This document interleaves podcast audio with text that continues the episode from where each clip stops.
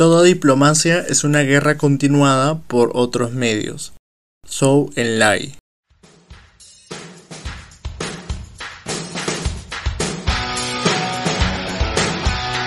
Saludos a toda nuestra comunidad oyente del podcast Taos al Día. Mi nombre es Rodrigo Colonio, miembro de la Comisión de Investigación del Taller de Derecho y Relaciones Internacionales Alberto Ulloa Sotomayor, y el día de hoy dirigiré la presente charla con lo referente al tema de diplomacia económica y cultural.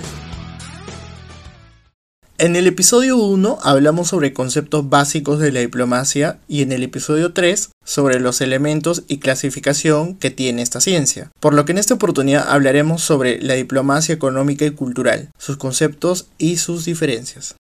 Con el fin de la Guerra Fría y el inicio de la globalización, se inició la expansión de espacios enfocados al ámbito económico comercial, en donde también se involucran temas relacionados con los aspectos económicos, políticos y culturales. Esta situación ha exigido que el desarrollo sea más dinámico, lo que como consecuencia exige que las relaciones internacionales demanden una diplomacia que se adapte a las nuevas exigencias del sistema internacional, como son la promoción y la defensa de los intereses económicos de los países en la actualidad es muy difícil que los países subsistan sin integrarse a la inercia que lleva el sistema internacional. No es factible que se desarrollen de manera independiente, ya que actualmente la economía del sistema internacional es una economía global, lo que hace que ninguna nación sea autosuficiente. Se ha desarrollado una interdependencia entre los estados, en donde los flujos de capital, bienes, materias primas y servicios se establecen en bloques y por lo tanto exige la cooperación entre entre los países para mejorar su desarrollo económico. Como consecuencia, surge lo que se conoce actualmente como la diplomacia económica. Esta se define como las acciones que las instituciones públicas de un Estado realizan al servicio de los intereses en el exterior de las empresas multinacionales con sede en dicho Estado. Supone el despliegue del aparato diplomático y de intervención de las más altas autoridades y representaciones del poder público con el objetivo de facilitar la internacionalización de estas empresas. El profesor Pedro Sánchez, en su libro La diplomacia comercial en el centro de la diplomacia económica de España, menciona que la diplomacia económica se puede definir según la perspectiva en que se desarrolle, las cuales pueden ser 1. los actores implicados, Dos, los intereses que promueve, es decir, la finalidad económica, la influencia política de los estados en favor de sus intereses económicos. Tres, las materias de las que se ocupa, es decir, la promoción del comercio, de la inversión, de la atracción de la tecnología, la ayuda al desarrollo, etc. Y cuatro, la investigación de los procesos de negociación y de toma de decisión.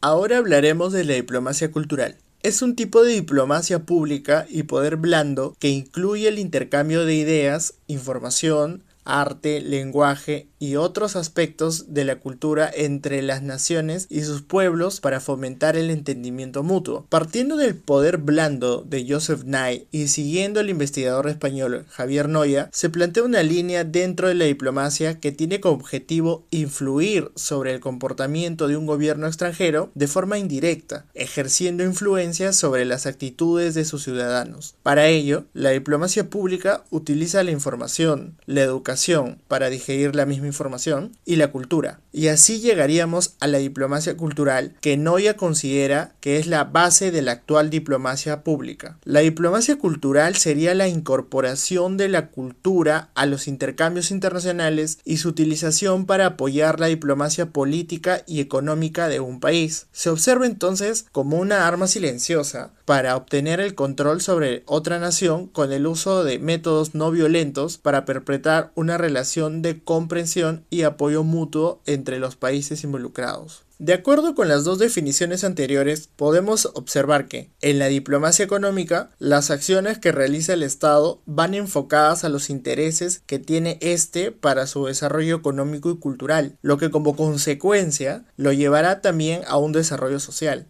Con base a esto se puede argumentar que mediante el desarrollo de las compañías nacionales en el exterior y de la promoción de la inversión extranjera como herramientas de la diplomacia económica, es posible conseguir un incremento en el crecimiento de la economía nacional y ocasionar un mejor desarrollo social. Por lo que la diplomacia es un medio para que los países lleven a cabo su política y por lo tanto las personas que la practiquen deberán desarrollar habilidades profesionales que los ayuden a ejecutar éxito las encomiendas asignadas, ya sean económicas o culturales.